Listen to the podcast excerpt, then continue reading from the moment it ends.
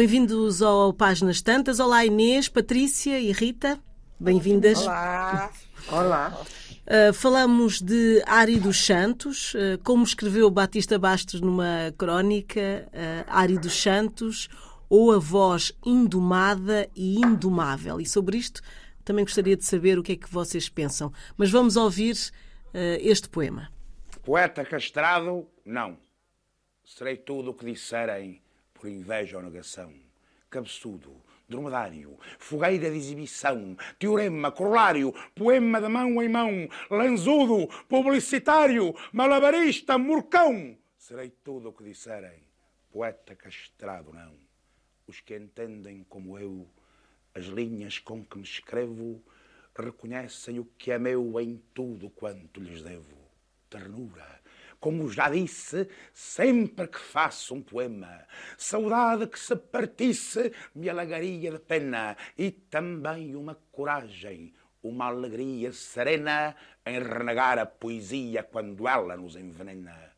Os que entendem como eu a força que tem um verso reconhecem o que é seu quando lhes mostro o reverso. Da fome já se não fala é tão vulgar que nos cansa. Mas que dizer de uma bala num esqueleto de criança? Do frio não reza a história, a morte é branda e letal. Mas que dizer da memória de uma bomba de napalm? E o resto? O resto que pode ser o poema dia a dia, um bisturi a crescer nas coxas de uma judia, um filho que vai nascer parido por asfixia. Ah, não venham dizer que é fonética a poesia. Serei tudo o que disserem por inveja ou negação. Demagogo, mau profeta, falso médico, ladrão, prostituta, proxeneta, espoleta, televisão. Serei tudo o que disserem. Poeta castrado, não.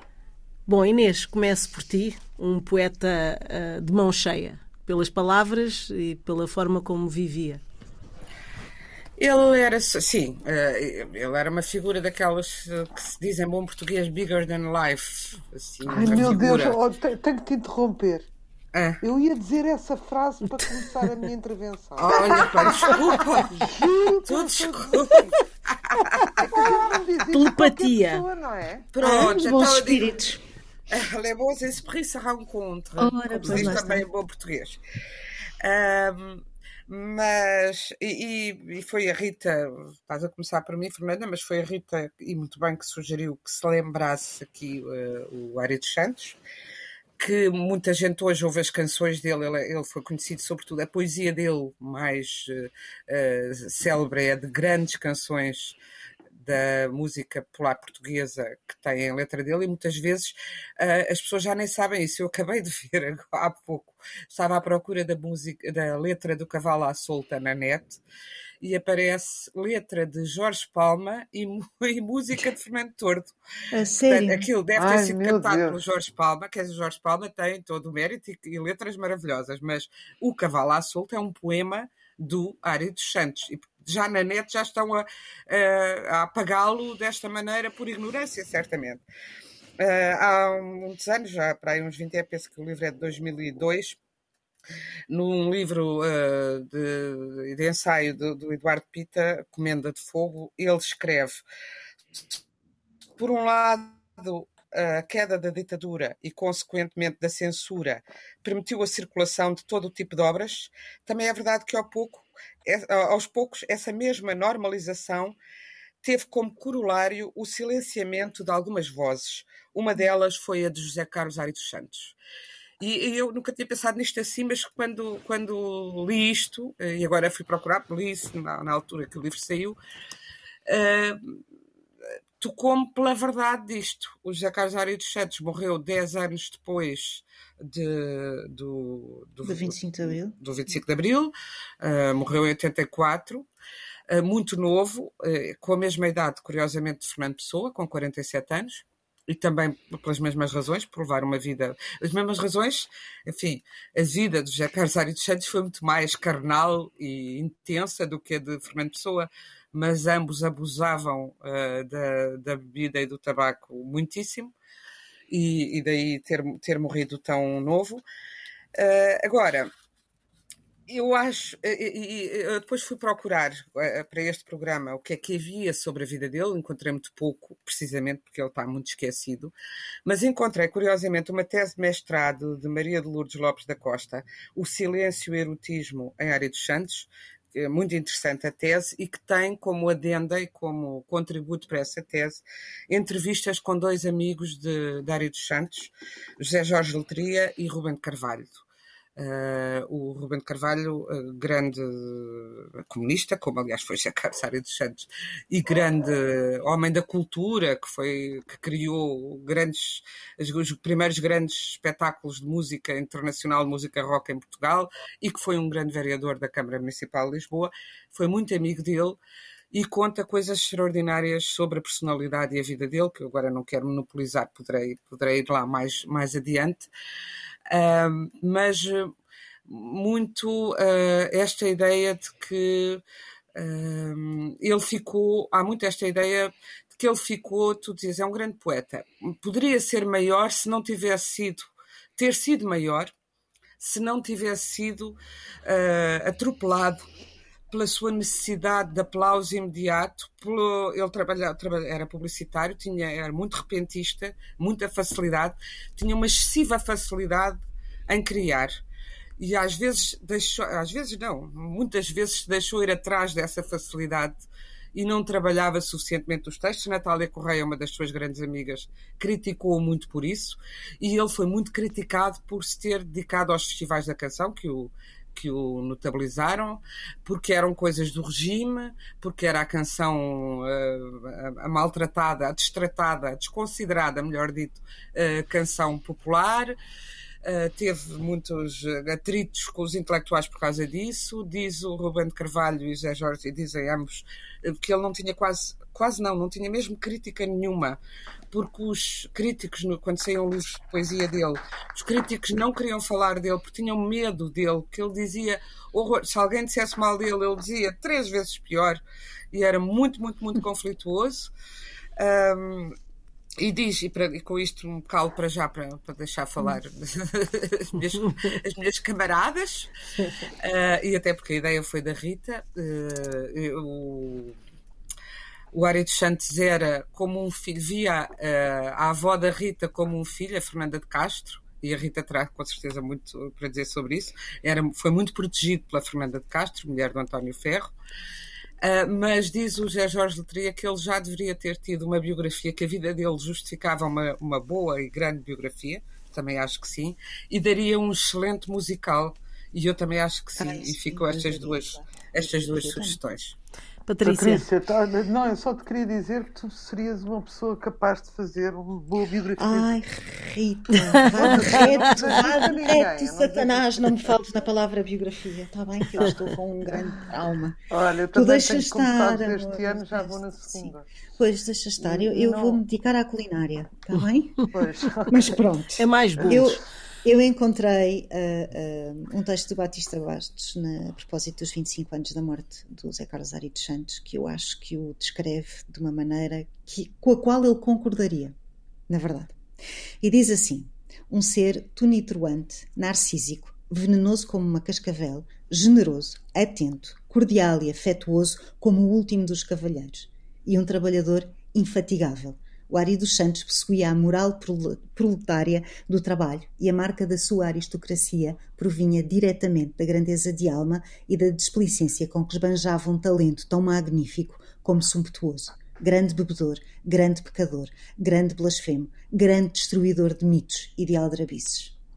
E eu, curiosamente, acho que ele teria sentido de humor o suficiente para se reconhecer neste, neste retrato.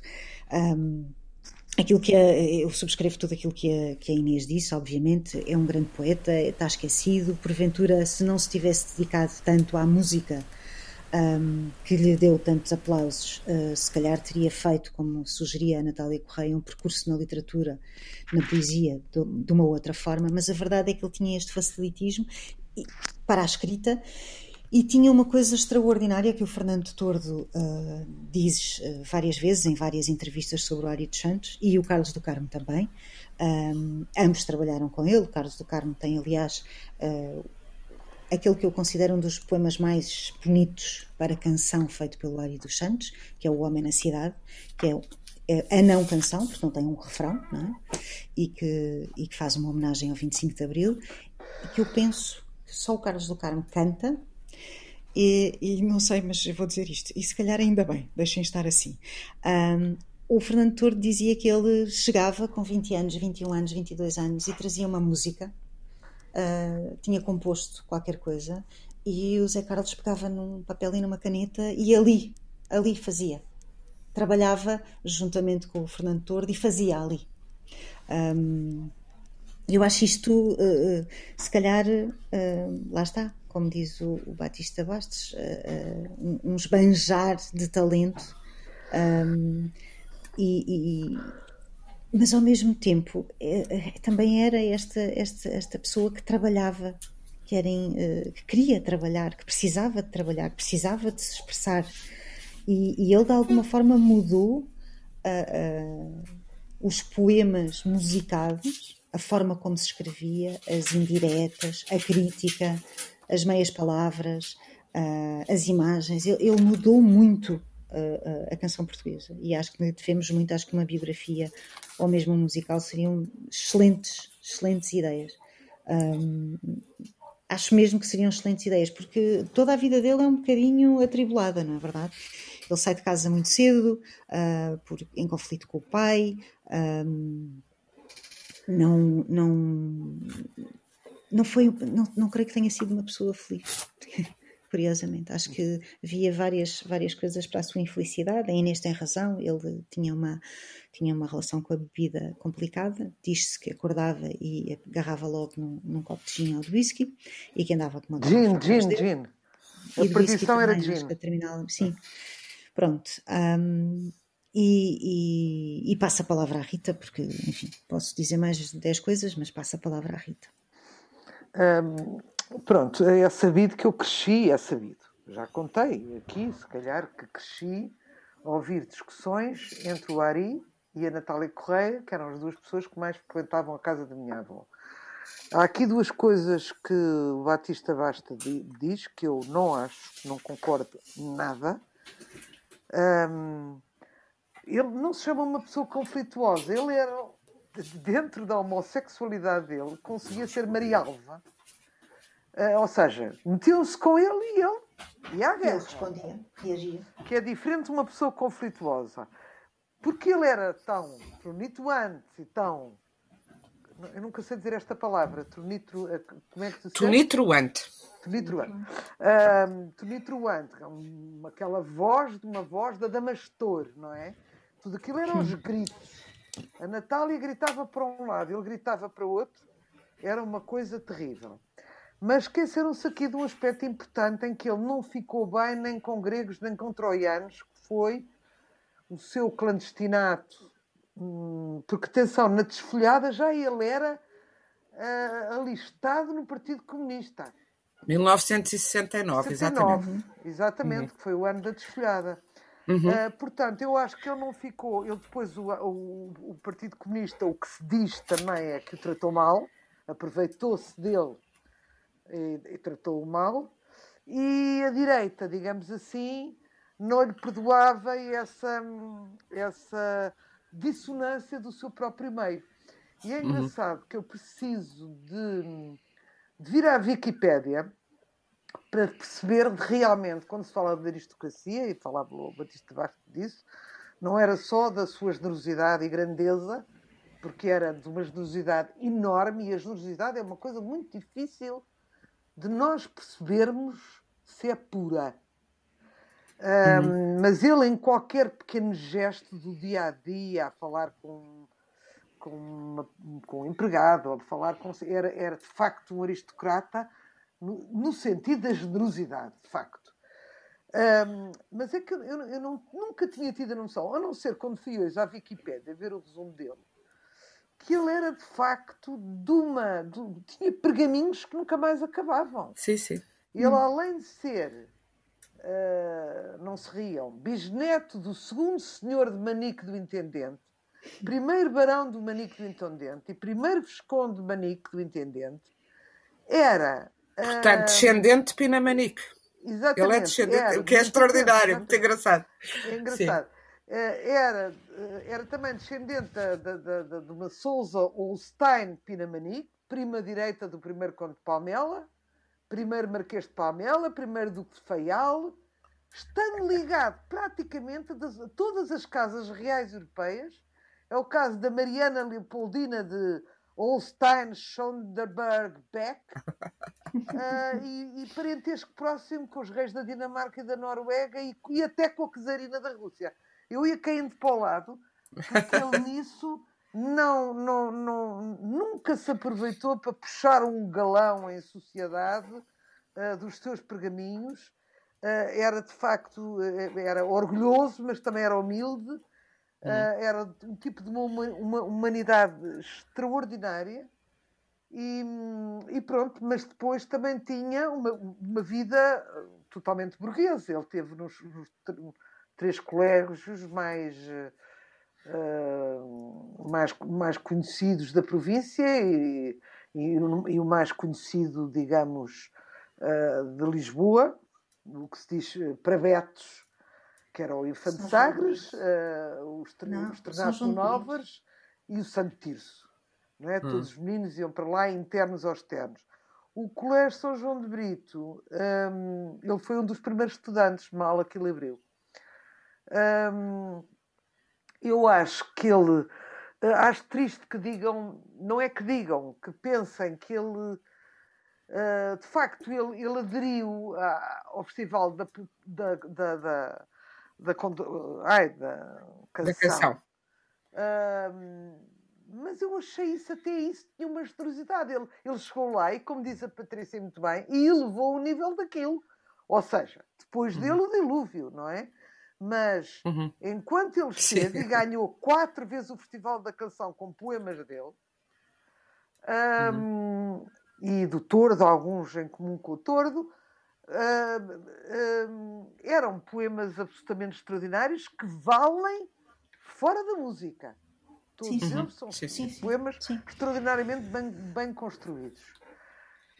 Um, e de facto, uh, também acho um bocadinho injusto. Ele era de facto um repentista, que é uma coisa extraordinária.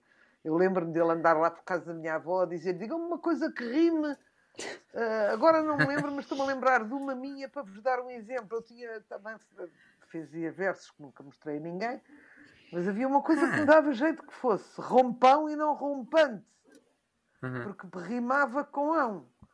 E uhum. estava a dizer: e se eu puser rompão? E o meu pai dizia: está caladinho e reduz-te à tua significância, porque dava-me jeito aquele. E ele também era assim. Ele cria uma palavra e dizia: não existe, mas eu não posso pôr aquela coisa da rima, ele tinha rimas dificílimas, cruzadas, uhum. não cruzadas, emparelhadas, fazia aquilo, era, era, era absolutamente extraordinário. E, mas trabalhava até de madrugada, Patrícia. A ver, a ver, à conta de muito, muito gin, mas trabalhava até de madrugada por aqueles poemas. Ele soava muito, era obeso. Um, e, e, pronto, agora, como começa por dizer a Inês, era de facto bigger than life, ou seja, maior que a vida. Era uma pessoa com um peso específico único, era induplicável, não há ninguém parecido com ele. Uh, era a única pessoa que enfrentava a Natália Correia, uh, que, que, era essa, eu acho, muito mais venenosa, peço imensa desculpa um, e que não gritava tanto como ele, até porque tinha uma voz feminina e ele um timbre totalmente masculino. Uh, mas é, ele lançava-se uh, ao pontapé, de murros e pontapés, quando ela dizia qualquer coisa que ele não gostava, e aquilo era verdadeiros espetáculos que as pessoas estavam nestes saraus que a minha avó dava, mas também no dia a dia, quando eles apareciam para visitar. Ele era, ele era extraordinário. Ele gostava realmente tanto da minha avó, chamava-lhe Titi, que é uma coisa quase ridícula, mas chamava-lhe Titi. E quando foi o 25 de Abril, ele estava farto de saber que ia haver o 25 de Abril, mas telefonou para a minha avó para a preparar, sendo a minha, transportando a minha avó o nome como dela, não é? Casada com António Ferro, um, e disse-lhe assim: Tia Fernanda, uh, vai haver uma revolução. Se for da minha cor, eu protejo-a. Se for da sua, a tia Fernanda protege-me a mim. Portanto, um, não se esqueceu da, da. Enquanto a Natália Correia, depois do 25 de Abril, uh, e ela também foi do clandestinato, atenção, também foi uma, uma forte opositora do Estado Novo, um, afastou-se da minha avó, como muita gente, não é? E o, o Ari nunca. Por isso é que eu digo, nunca hipotecou a sua honra em relação à minha avó, era amigo dela e continuou até morrer. Tive... Nossa, Sim? tão novo, Rita, com deixámos... uma cirrose. Deixámos-te uh, ouvir um bocadinho, mas. Foi. Ah, foi? Sim, só um bocadinho. Uh, não, não perderam. uh, mas pronto, era de facto uma, uma, uma figura que entrava numa sala, era completamente incontornável, detesto a palavra incontornável, mas uh, era, era, era, de uma enorme visibilidade, não se não, uhum. não, não havia hipótese de passar despercebida, a voz, a maneira de estar, a maneira de olhar quando se interessava por alguém. Um dia até olhou com um interesse erótico para o meu ex-marido, já contei aqui, uh, e tudo aquilo era indisfarçável nele, uhum. era uma, uma força da natureza e realmente eu nunca me tinha lembrado, mas daria uma excelente, tanto uma excelente biografia como um musical, uhum. Com aquelas letras todas, e eu lembro só, só aqui algumas para as novas gerações que não sabem: O Cavalo à Solta, Lisboa, Menina e Moça, O Amigo que eu canto, Café, Dizer que se há vida, O Rock Choque, O Meu Amigo está longe, estas em, em conjunto com, com o Fernando Tordo aos 20 e tal anos, ele ganhou, ele entrou numa antologia, na antologia do Prémio Almeida Garrett, de poesia. Uhum. Uh, tinha, desde os 14 anos que ele escrevia, era, era muito. Uh, mas pronto, em relação às, às, às do Festival da Canção, um, uh, ah, entrou com qual? Com a Tourada? Com, com a desfolhada? Com a Tourada? uh, com a menina do Alto da Serra, que era a Tonicha, a cantar, com a desfolhada, que era a Simone. E pronto, e foram tudo pessoas que sobreviveram a estes anos todos, muito, muito à conta desta canção. Uhum. Os seus talentos individuais, com certeza, mas que umas, como a Tonicha, que ninguém sabia quem era, teve um grande sucesso popular e que ele depois nunca também deixou cair a sua menina. E, e, e, pronto, portanto, era, era isto tudo. Uhum. Uhum. Ele reconciliou-se com a família, apesar de ter fugido com 16 anos. Uh, como é que foi essa com, relação? Com, Eu com, não sei se qual não. de vocês saiba. Eu penso que o pai não, mas hum. ele tinha um, um, poema terrível também a falar da mãe. Hum. Que lhe chamava nomes, vaca e outras coisas assim. Portanto, ele era um homem violento, de facto. Uhum. Sim, mas tinha uma um homem violento a escrever Uh, eu trouxe aqui um poema para ler, mas, é, mas tem seis páginas, portanto não posso ler tudo. Portanto, vamos circular mais um bocadinho, que é um poema que não tem a ver com a minha. Um, que não tem a ver, eu ia dizer, com, com a minha cor política. Este, este, poema não tem cor. Apesar de se chamar As Portas que Abril abriu, eu também sou uma entusiasta do 25 de Abril, uh, e portanto. Um, para mim foi uma oxigenação brutal e tinha 18 anos. Uh, mas este poema é bonito demais, é absolutamente é, épico. É muito bonito. Uh, Inês, queres acrescentar? Uh, sim, várias coisas. Vamos ver se consigo sintetizar.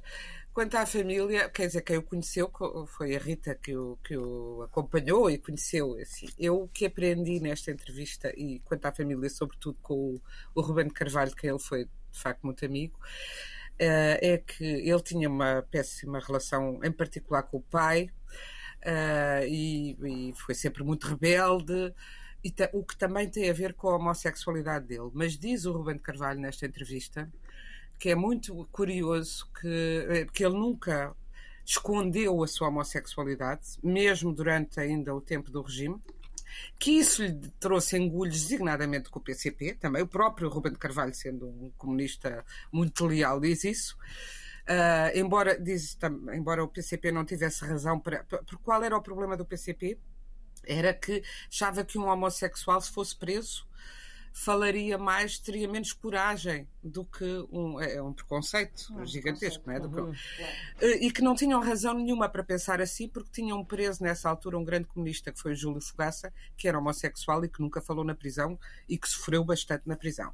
O Ari dos Santos, precisamente dadas essas relações, eh, dada essa ascendência aristocrática e as relações sociais que tinha, designadamente com a Fernanda de Castro, era muito protegido, nunca foi. Uh, era truculento e dizia o que lhe vinha à cabeça, escrevia, nunca foi perseguido nem foi preso antes do 25 de Abril. Também ele, a, a, ligação dele ao PCP começou em 69, quando foi o período em que começou a abertura, a chamada abertura, a primavera marcelista, e que as coisas se suavizaram um pouco. Agora, o que acontece, e é, é muito engraçado, é que ele foi levado para uh, a esquerda por trabalhar no meio da publicidade. A publicidade tinha se desenvolvido extraordinariamente em Portugal, como noutros países, depois da Segunda Guerra Mundial, com o consumismo e designadamente com a produção industrial de coisas, sobretudo para as então donas de casa, ferros de engomar, máquinas de lavar, máquinas disto e daquilo. Uh, criar, vieram para cá várias multinacionais de publicidade, ele trabalhou em duas ou três dessas e essas multinacionais, no tempo do fascismo, iam buscar uh, pessoas uh, da cultura, uh, enfim, criativos, que eram de esquerda e muitos ligados ao neorrealismo. O Alves Redol trabalhou em publicidade e vários outros escritores neorrealistas e ligados ao, ao Partido Comunista.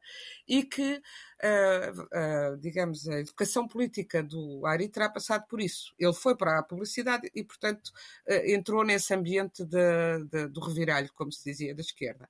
Por outro lado, embora tenha sido criticado pela esquerda douta e culta por ter ido para os festivais da canção, também, isto é muito curioso, diz o Ruben de Carvalho, ele levou a esse meio do nacional consumetismo, que era completamente separado do meio da canção de intervenção dos Zecas Afonsos e dos, eh, dos Adriano Correia de Oliveira, Francisco Fanhais, etc., eram meios estanques, e ele levou para lá, não só pelas suas letras, que tinham uh, um lado político, a Tourada, a Rita estava a falar dos êxitos dele no festival, um deles, a Tourada, que é uma crítica política fortíssima, não é? O, a fortíssima, era um manifesto. Pronto. E foi antes do 25 de Abril, isso ainda. É, as pessoas esquecem-se disso. E então ele levou, uh, ele levou a politização aos Fernandes Tordos, aos, às Simones, aos Carlos do Carmo e tal. Portanto, sendo embora criticado pelo seu meio. E a Amália. De, e a Amália. Sim, e a Amália, que cantou também muita coisa dele. Exatamente, e a Amália. Não despreciando. Uh, por outro lado, ele tinha uh, essa má relação com a família, mas diz o Rubem de Carvalho, estou a citar o Rubem de Carvalho, que uh, a questão é, da homossexualidade era muito forte nessa, nessa má relação, mas diz, conta o Ruben de Carvalho esta coisa extraordinária, diz que o pai, quer o pai, quer o tio, do uh, de um tio direito do, do Ari eram também homossexuais e diz que e, e, realmente ele teve um irmão ele tinha duas irmãs e um irmão. O irmão suicidou-se o irmão mais jovem do que ele suicidou-se muito novo e conta ao Rubem de Carvalho que esse suicídio foi porque ele vivia com uma rapariga que se separou, ele, Diogo, irmão do Ari, que se separou dele, alegando que ele era impotente e homossexual. E o rapaz com o. Sabes como é que ela ficou conhecida? Matari. Desgosto, enfim, não sei. Não. A, a, a Inês acho que não ouviu esta tua intervenção. Dele e ele enforcou-se. Uh, uh, oh Inês, sabes como é que chamavam essa mulher do Diogo? Hum. Mata Ari. Mata Ari. Ah. Mata Ari, pois, Mata Ari, exatamente. E portanto, e depois que ele se afastou da família e que voltou a dar-se com uma das irmãs, aquela, eu penso que aquela, por acaso encontrei há pouco tempo o Vera Jardim, uh, que me disse que tinha sido cunhado do Ari dos Santos e que ele ia lá muito a casa nos últimos tempos ele no último ano reconciliou-se, aproximou-se dessa irmã, uh, Rosário, uh, mas, teve, mas foi só no último ano. Portanto, ele viveu muito uh, auto, auto arredado da, da, da, família E, e ah, eu queria só dizer uma coisa por causa das. Não sei se tenho tempo para isso, porque este é curtinho. Sim, sim. Das aristocracias, ele tem, ele tem vários retratos, tem, tem muitos sonetos, ele tinha muita mão para o soneto, tem o retrato de Camões, etc. Eu descobri um retrato de Sofia, também uma, uma poeta de, de origens uh, da alta burguesia, no mínimo, pelo menos e que é uma. A Sofia serviu de musa a muitos poetas, mas eu não sabia, não me lembrava que ela, também tinha servido ao Ari. E ele faz este retrato dela que eu acho muito, muito, muito bom. Senhora Dona Águia, Água, Égua, inglesa num jardim de potros gregos, mordiscando beleza, rega cega do, re, do regador de Inês em seus sossegos. De muitos anos colhes o magro fruto, que depressa transformas em compota Receita tão bem feita que de há muito nos açucara o travo da chacota. Porém, quando por vezes és pedra, não mármore, mas árvore, mas dura, do fundo do teu mar levanta-se a cratera da nossa lusitana sepultura.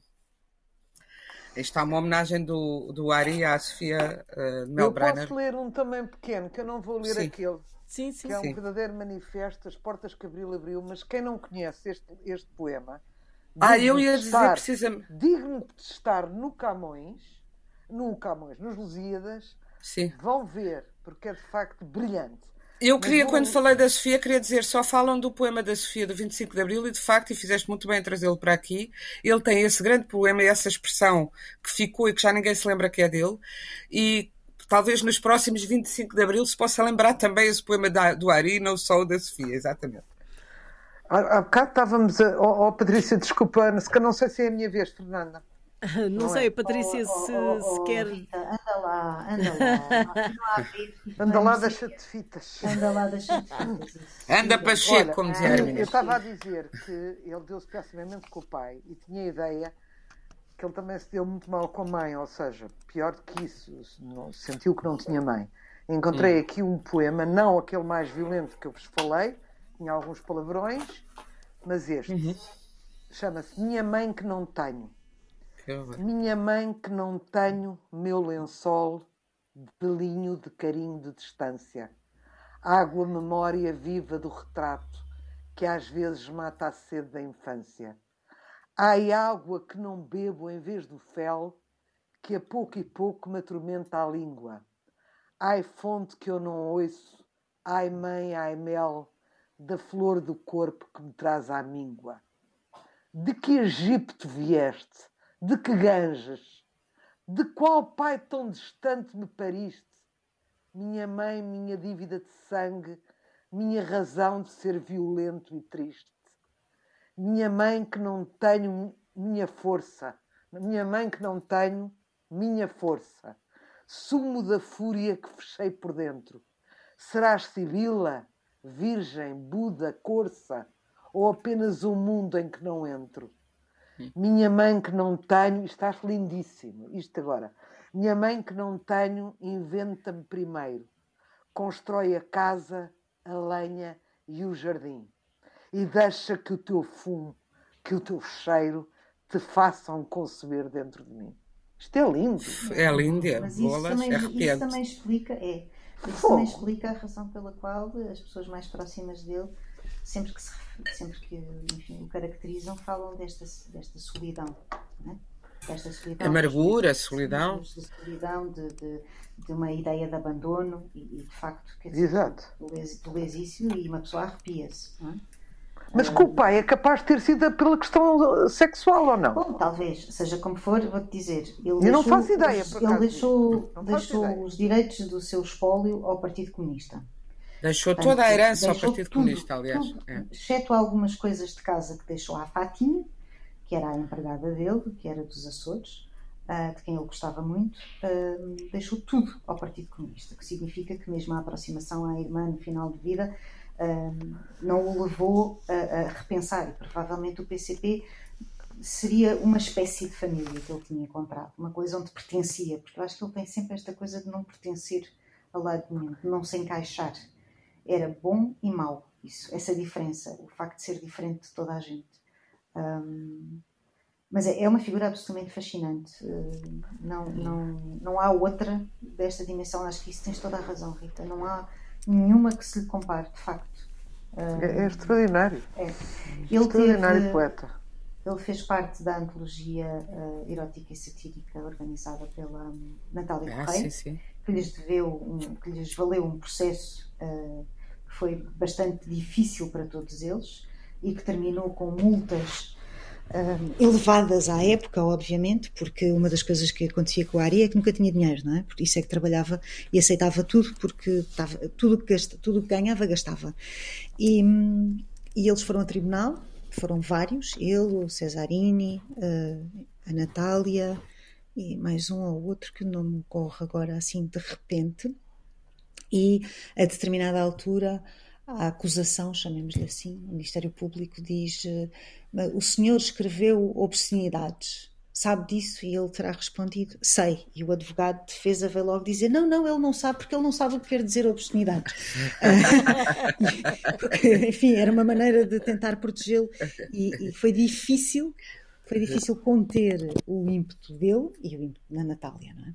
porque por eles os tinham partido a louça toda e foi-lhes explicado antes da primeira sessão de tribunal que se partissem a louça toda respondessem como queriam responder e como porventura terão, terão dito que iriam responder nos bastidores do, do tribunal, do julgamento, uh, que iriam presos, que não tinham hipótese absoluta, não, não tinham mesmo que baixar uh, a cabeça uh, e portar-se como deve ser. E, e, e diz-se que o dos Santos teve considerou esse um dos momentos mais castradores da sua vida, que eu compreendo.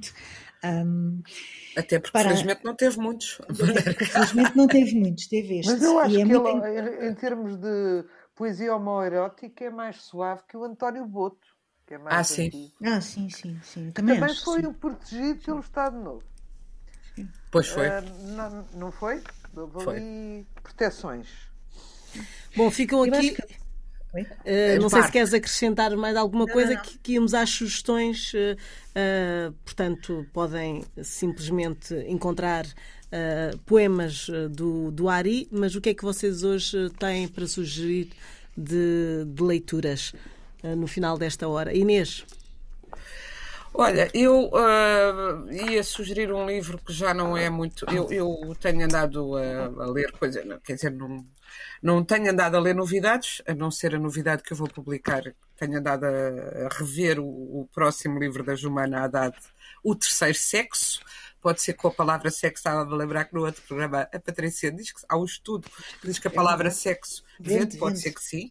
Ser que este é, é, o fim da trilogia. E ela é maravilhosa. Ela é maravilhosa. Autobiográfica, de, é uma autobiografia reflexiva e um ensaio sobre a vida desta mulher árabe libanesa estou a, portanto, isto, mas vai sair em breve, estou a revê-lo, e fui reler um livro do Fernando da Costa, Os Mal Amados, uh, porque, para, para, reviver um pouco este ambiente onde viveu, uh, embora não fale do Ari dos Santos.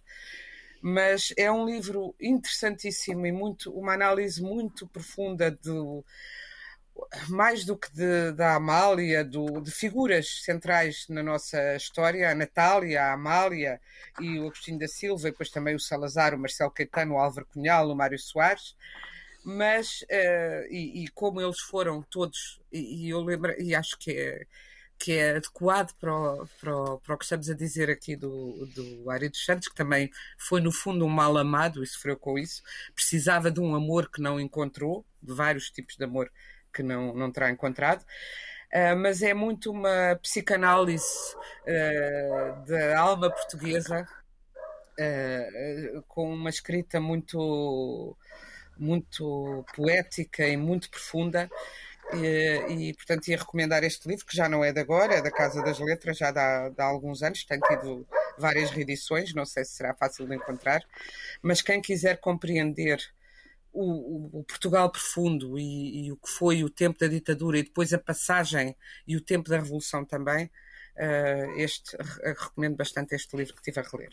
Patrícia. Olha, acabou de me chegar às mãos e muito agradeço a da Relógio d'Água, uma estranha amizade, essa de Queiroz e Ramalho Ortigão, da Maria Filomena Mónica. Maria Filomena Mónica, que já escreveu a biografia. Não te estou a ouvir. Como não me estás a ouvir?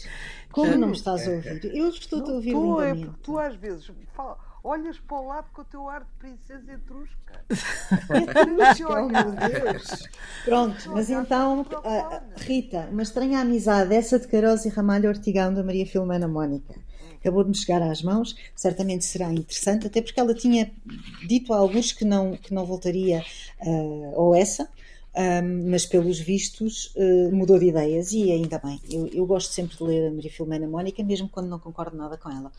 Um, depois tenho, estou a meio do finalista do prémio Booker 2020, chama-se Açúcar Queimado, do Avnin Dosh, da Avnin Dosh. A Avnin Dosh é uma mulher um, que nasceu, uh, vive atualmente no Dubai, mas nasceu uh, nos Estados Unidos e que estudou História este livro é traduzido pela maravilhosa, extraordinária e nunca por demais louvada Tânia Ganho e é a história de uma mãe e de uma filha, ou de uma filha e do, que tem uma mãe que começa um processo de Alzheimer. E ao mesmo tempo que ela vai uh, desvendando a vida estranha que a mãe teve e as consequências que isso uh, e as consequências que isso trouxe à vida dela enquanto filha, um, há um processo de reaproximação. Eu estou a meio, ainda não acabei e estou a gostar muitíssimo. E portanto ficam as duas recomendações: Açúcar Queimado da Avenida Dos, que é Dom Quixote, e Uma Estranha Amizade, essa de Queiroz e Ramalho Ortigão, que é Relógio d'Água. Rita.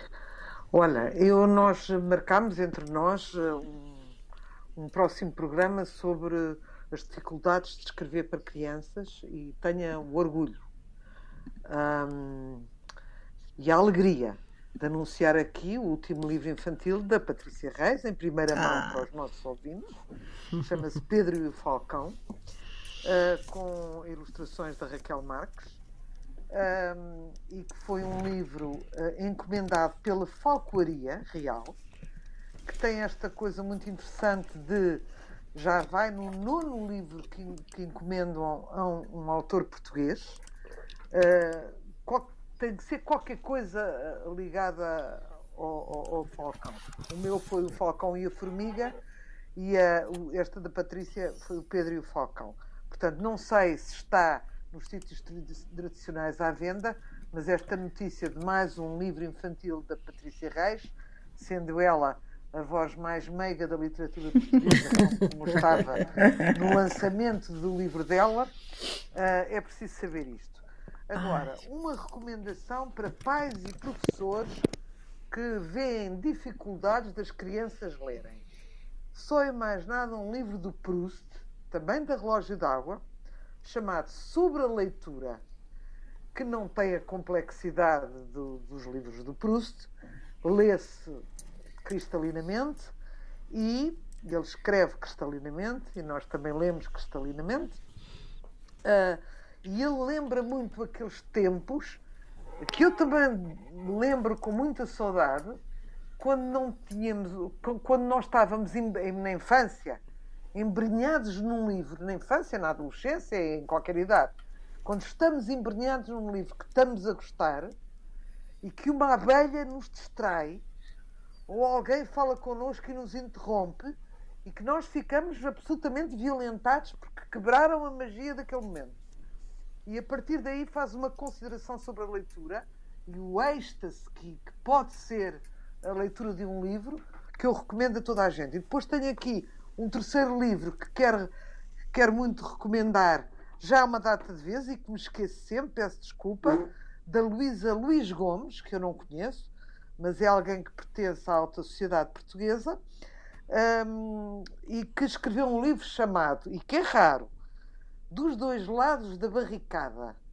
Portanto, é a forma, eu acho que não há outro livro que conte isto, uh, portanto, é não ficção.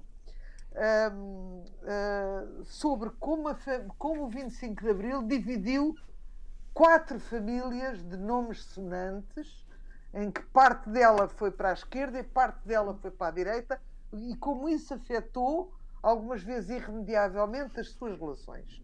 Luísa Luís Gomes, dos dois lados da barricada. E pronto, e com estas sugestões fechamos mais um programa. Estamos também em podcast, em antena1.rtp.pt e no Facebook. E pode nos contactar através do e-mail páginas tantas, rtp.pt. Boa noite.